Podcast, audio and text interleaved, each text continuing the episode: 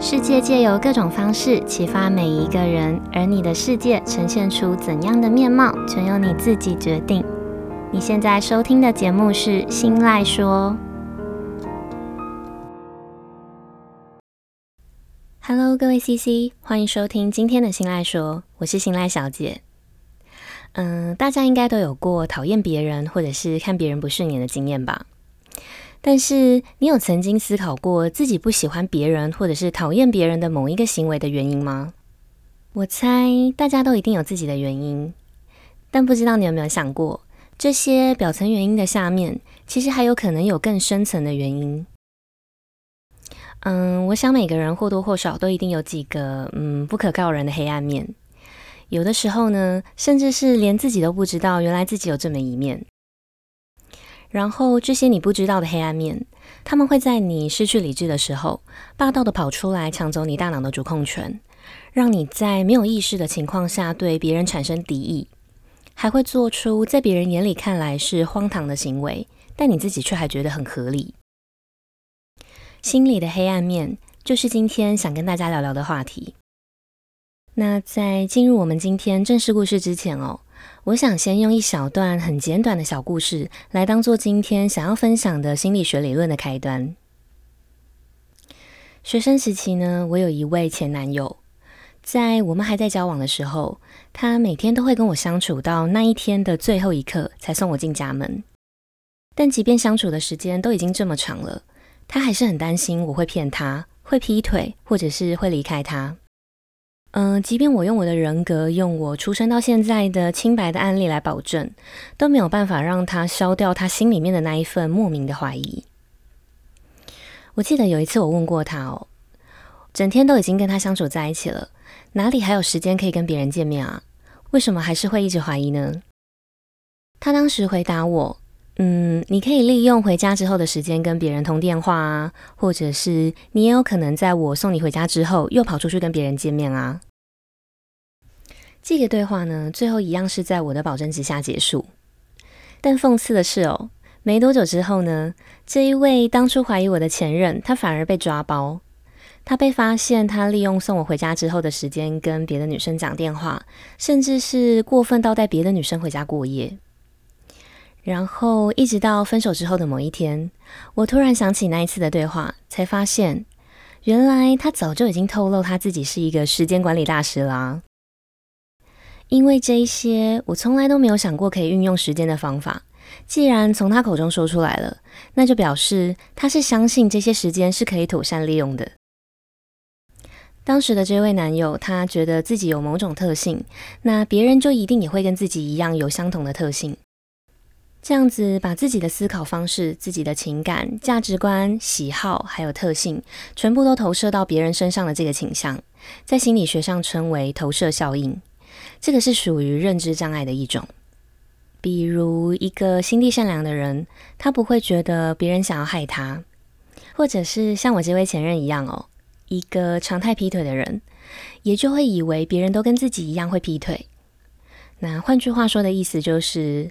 好的面相呢，我们可以称为是以己度人；那坏的面相呢，就叫做做贼心虚。心理学家罗斯他就曾经做过一个实验来研究这个投射效应。他在大学里面找了八十位大学生来参加实验。那在实验的过程中呢，罗斯就问这群大学生愿不愿意背着一块大牌子在学校里面走动。结果有四十八位大学生表示愿意。而且他们还认为，大部分的同学应该也都会很乐意。但反过来看这个实验哦，其他不愿意的同学也同样认为，只有少数学生会愿意。从这个实验结果可以发现哦，不管最后选择愿意或是不愿意的学生，他们的认为都已经是把自己的思考方式投射到其他同学身上了。好，那我们先用这段小故事来帮大家了解什么是投射效应。但是今天想跟大家聊聊的是更延伸的版本，也就是在节目一开始跟大家提到的黑暗面。那我们依照惯例，在正式开始跟大家聊聊今天的内容之前，先分享一段主轴故事。但今天的故事里面没有主角 CC，只有我，因为我今天想跟大家分享的是我自己的故事，也就是我的黑暗面。在职涯的某一个时期里哦，我进到了一家体制偏大一点的公司上班。当时跟我一起搭档工作的是一个年纪大我一轮以上的一个大前辈。在我进公司的那一年，这位前辈他刚刚领到了在公司服务满十五年的奖章。我当时的工作内容主要是辅助前辈，跟前辈一起帮公司的 VIP 客户筹备活动。那因为这些 VIP 客户在业界都是有头有脸的大人物嘛，公司高层的主管也都非常重视。所以，我和这位前辈常常会需要跟公司内部的总经理级别以上的大咖人物直接报告工作进度。那我记得有一次，我的主管他分配了一项工作给我，工作的内容呢，就是要从公司内部的系统里去捞出过往 VIP 客户的一份数据记录，筛选再整理成一份资料。然后隔天先向部长级别的长官报告，再隔天，也就是两天之后，再向上跟总经理级别以上的长官报告。那因为这些数据是要从公司内部的数据资料库里面捞出来嘛，这些以前的数据呢，在我这一次接手之前，又都是这一位跟我一起搭档的前辈他在管理的。所以在整理资料的过程中，我除了需要请教的问题会去找前辈之外，我的每一个小项目的阶段性工作，只要完成之后，即便好像没有这个必要，我都还是会刻意的报告目前的工作状态，让前辈知道。也就是说呢，在我的角度哦，前辈他就是一步一步的看着这份资料，从无到有产出的一个关键人物。然后好不容易把所有的资料都整理完成了。就进入到了向部长报告的阶段，我印象很深很深。那一次部长他一看资料就觉得整个数据都怪怪的，然后撰写的整体逻辑也不太对。嗯，我猜哦，可能也是因为隔天就要报告总经理了，所以部长急了怒了，就把错全部都怪到我身上。然后陪在我身边的前辈，嗯、他明明看过资料，也同意过进行的方式，但他不单单没有帮我说话哦。还和部长站在同一个阵线的附和，我想可能也是因为当时年纪轻吧，那时候的我还不懂得什么叫做捍卫自己，所以就默默的背下了这个超大黑锅。那在离开部长办公室之后，我询问前辈，才发现原来那些以前的数据，因为当时的时空背景，让前辈在管理数据的时候不需要太过精准，所以绝大部分的数字都是有落差的。但因为事情也过了一段时间了，所以前辈他也就没有再回头去校正这些数据。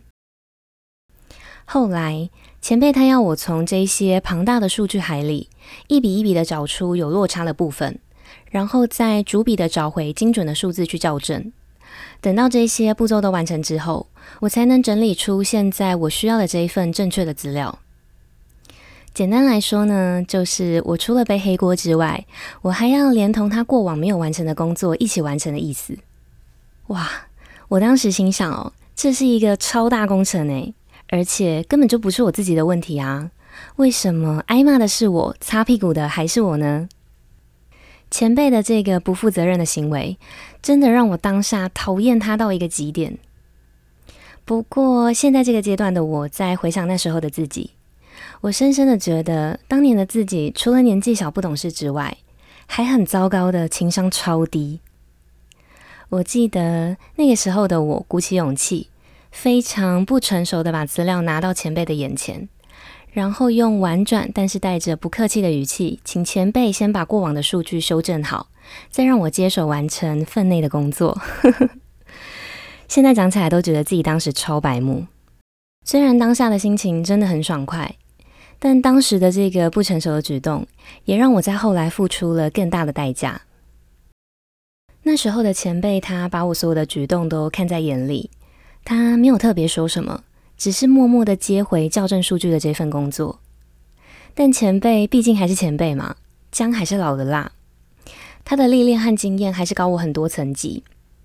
当下前辈他立刻就想到，因为总经理每天的行程都不太固定。即便秘书跟我们约好下午的时间，会议还是有很大的几率会被提前到上午。所以这份资料如果当晚不校正加整理出来，隔天铁定会来不及。但前辈他当时并没有告诉我这个可能，他只是在那一天我离开公司之后，一个人待在公司里彻夜赶工，然后连同我的工作也一起完成。那个时候我的职业生涯可以说是屋漏偏逢连夜雨啊！不止前一天挨骂，隔天上午进公司之后没多久，总经理的秘书还真的如前辈预期的把会议时间提前到上午，我当场吓到一个腋下都湿掉了。但前辈他只是很淡定的把完整的资料拿出来，然后一句话都没有说的走进会议室里面报告。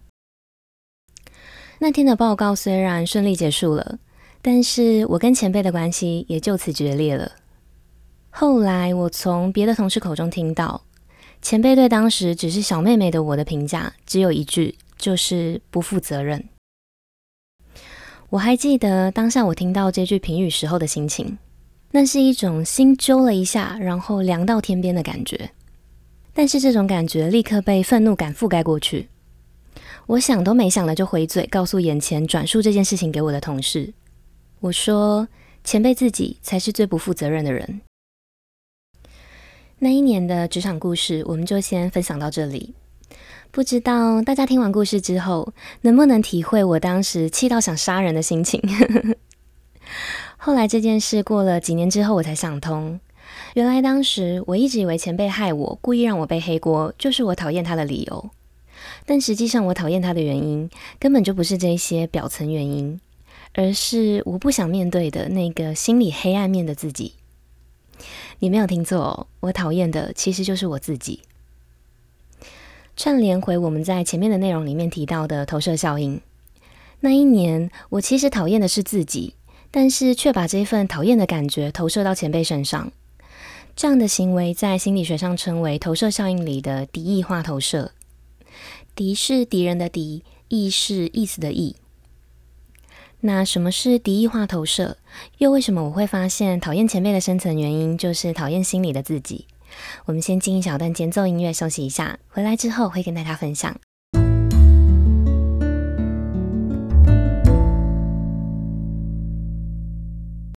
投射效应中的敌意化投射是心理学大师弗洛伊德他提出的一种心理防卫的机制。这是每个人心里都有的一套机制，意思是我们会把不想接受、不想承认的内在欲望、内在的想法、情感还有动机，都向外投射的一种主观认知的障碍。我们借由这样子向外投射的方式来让自己觉得自己跟那一些被投射的对象是不同的，是有距离的。敌意化投射的行为可以让我们减缓当下心理焦虑的感觉，也可以减少甚至是消除掉那些我们对内在还有对外在的紧张的感觉。简单来说呢，就是平常我们觉得自己没有原因的看别人不顺眼，没有原因的讨厌别人，很可能就是因为我们把自己不喜欢自己内心的一部分的自己敌意化投射到别人的身上。然后我们就可以用厌恶对方和指责对方的态度来划清自己和不喜欢的部分之间的距离。那我觉得连自己都厌恶、都不想承认的自己，就是每个人心里的黑暗面。只要把黑暗面投射到别人的身上，那在我们的心里就会形成一道保护墙，然后我们就可以继续理所当然的不承认这块黑暗面了。回到我和前辈的故事，在那个时候的我的心里。我其实是很看重负责任的态度的，但又因为没有能力整理好资料，导致我觉得自己被标记上不负责任的标签。所以当我发现前辈他在过往的数据上是有疏忽的时候，就好像终于找到了一个可以敌意化投射的对象，找到了一个救赎的感觉。我完全没有思考的就把目标跟专注力都锁定在前辈的责任上，那也就忽略掉了自己其实也有一部分的责任。我把自己原本应该要负的责任，完全的推卸到前辈他没有校正好数据的这个疏忽上，好让当下心里因为害怕负责，所以逃避责任的那个我，可以得到一点点情绪上的舒缓。有一句话说，别人就是映照出我们的一面镜子，我觉得完全就是在说当时的我，因为我不想承认逃避负责任的自己，那这样子的逃避又触发了我的潜意识。让我把前辈当时的疏失放得更大，但事实上是我们以结果论来说，我交出这份资料的同时，其实也就应该要确保这份资料它里面的内容是正确的，是完整的，不会因为前辈中途看过资料产出的过程，或是前辈一年前没有把数据校正好，就让我现在应该要负的责任完全消失。但是在那个当下的我，根本完全就没有察觉到自己有做错任何事。所以在当时的前辈眼里看到的是，我不但没有完成当时交付的工作，还合理化自己不负责任的行为。也许过往的数据疏忽的确是前辈的问题，但前辈也很清楚的知道，只要此刻工作交回到他手上，他就必须连同隔天事先猜想到出包的可能一并预防，一并做好，而不是真的按照我生气时候说的气话。只是把数据校正好，然后等着看我隔天出糗。光凭这一件对事情收尾的判断，就可以看出我和前辈之间对责任定义的差距。他不止完成了前一年没有完成的工作，还连带把我可能会出包的那个部分都一起做到好。而我却只是把自己不想面对、不想承认的黑暗面，敌意化投射到他的身上的一个不成熟的小妹妹。也因为那一年做了这一件不成熟的行为跟判断。让几年之后，心智逐渐成长、逐渐成熟的自己，再回过头来看同样的事情的时候，才会像是当头棒喝一样的发现自己当时的黑暗面，也才会希望，如果能有一台时光机，让我可以回到事件发生的当下，我想这一次我一定会用更好的方式来处理这件事。那我们要怎么克服自己敌意化投射到别人的身上，又要怎么发现自己内心的黑暗面，然后控制它呢？我们可以试着在每一次准备要指责别人之前，都先反问自己三个问题。第一个问题是问自己当下有没有做跟对方一样的事情；二是问自己有没有曾经做过类似的事情；最后是三，问自己为什么非得要指责对方，跟指责对方对事情有什么帮助。透过反复练习问自己这三个问题。有一天，你一定会从第三个问题再延伸出更多更新的问题，最后你会发现，原来自己的黑暗面就在你回答出来的答案里。那因为每个人的心境不同，面对的事情也不同，所以设定这三个问题只是一个开端。最重要的是要让自己不断的跟心里面的自己沟通。也因为敌意化投射通常是在无意识的情况下发生的，我们很难发现，也就更难控制。所以，只要我们先做到让自己对每一件事情都不会任意的批评，不会任意的指责，那当有一天你终于在别人身上认出了投射的自己，认出了自己的黑暗面的时候，也就不会因为相认，然后变得自责，变得讨厌自己。我们每个人都是从很多个正向的自己跟很多个负向的自己组合出来的，每个人都是因为这样子才显得复杂，显得多元，也才会是独一无二的。那因为有这样子复杂的自己，我们也才有勇气去面对这个复杂的世界。好，那以上就是今天日常这件小事想分享的内容，希望能够带给你一点帮助，或是你身边刚好也有正在探索自己黑暗面的朋友，分享这集的内容给他，说不定你就是那个帮助他的关键人物。那如果你有任何的听后心得，或者是其他的小故事想要跟我分享，都欢迎你到我的 Instagram 私讯分享给我。我的账号是 Miss 点 Isoland，M I S S 点 I S O L A N D。日常这件小事这个系列，接下来也会持续的借由生活中的大小事，或者是各种故事，来分享我的观点跟我的想法。希望能够透过节目的分享，激起每个人心中反思以及成长的力量。那如果你也喜欢我分享的内容，记得帮我把这份支持化作实际的行动，直接帮我把这个节目分享出去，跟追踪我的 Instagram，还有到新赖说的 Apple Podcast 节目上去评价五颗星，跟留下想要对我说的话。你们的每一个小小的举动，都有可能让这个节目被更多人听见，也有可能在无形之中带给需要帮助的人力量。那当然，最重要的是，这些都会成为我继续录制优质内容的动力。最后呢，希望收听到这里的你，都能在探索自己黑暗面的过程，多点包容，少点责备。那今天的节目就到这里结束喽，感谢收听到最后的你，我们下次见，拜拜。